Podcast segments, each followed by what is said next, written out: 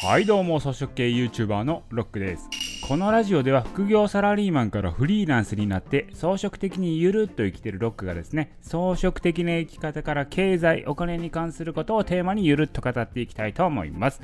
今回のテーマはコロナ経済危機の中の勝ち組は誰だということでねお送りしたいと思います。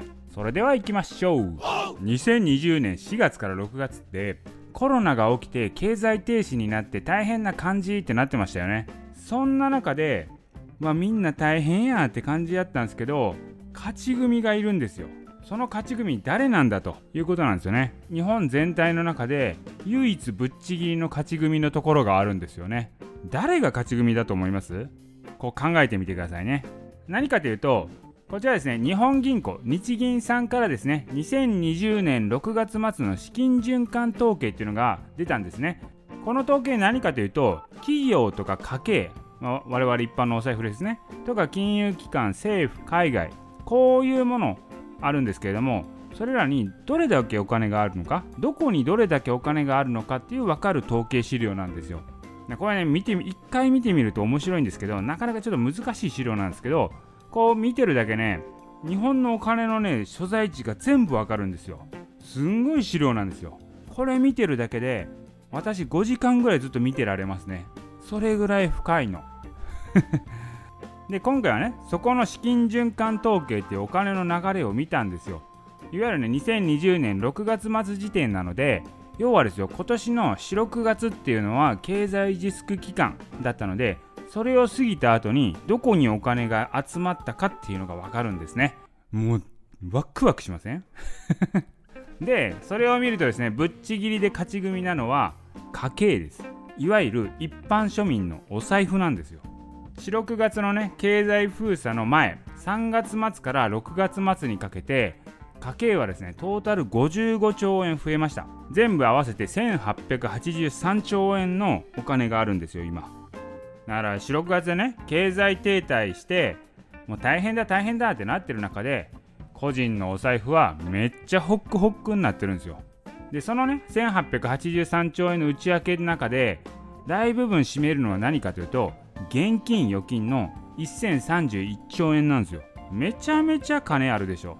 まあね、その分ね、日本政府の借金、いわゆる国債ですね、それが3月末から39兆円は増えてるんですよ。民間企業もあるんですけど、民間企業もお金は増えたんですけど、その分借金も増えてるんですね。だから民間企業の場合はお金をいっぱい借りて、当面の資金繰りのためにお金を確保したっていう形になってます。だけど個人はですよ、いわゆる家計はですね、借金も増えずに、ただ単に現金が増えたっていう、それだけ伸びたんですよ。そんな美味しい話ありますかね？この資金循環の流れお金の流れをちゃんと理解しておいた方がいいんですけれども要はですよ国が国債発行して借金をしたら我々の財布はホクホクになるんですよ。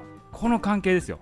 国が借金したら我々は潤うんですよ。これなんでねこうお金我々の財布お金が増えたかっていうと4、6月に給付金とかねまああと、まあ、中小企業とかであれば持続化給付金っていう形ですごいお金をばらまいたわけですよ。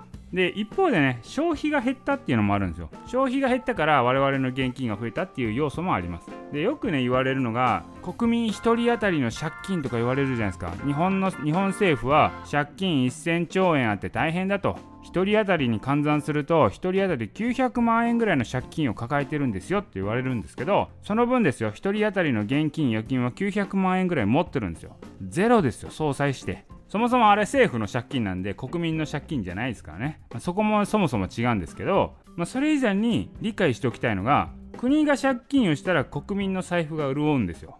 この構造を覚えておかないといけないんですよね。逆を言うとですよ国の借金を返そうとすると我々の財布からお金がなくなるっていうことですよ。そういう関係にあるんですよね。だから国の借金が問題だとかねこれ減らさないとやばいんじゃないのとか言いますよね。まあ、それをするっていうことは国民が貧しくなることなんですよ。その辺は理解しておかなきゃいけないですね。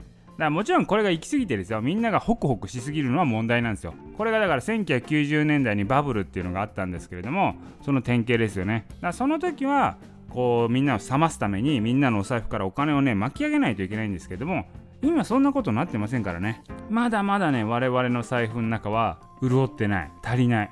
まあだからね今回一番覚えとかなきゃいけないのはお金の流れを見ていると国が借金増えた。その分国民の財産が増えた。お財布がホクホクしたという。もうこういう関係ですよ。ここだけは覚えておきましょうということですね。はいということで今回はコロナ経済危機の中の勝ち組は誰かということなんですけれどもそれは我々ですということでした。今回のラジオは以上です。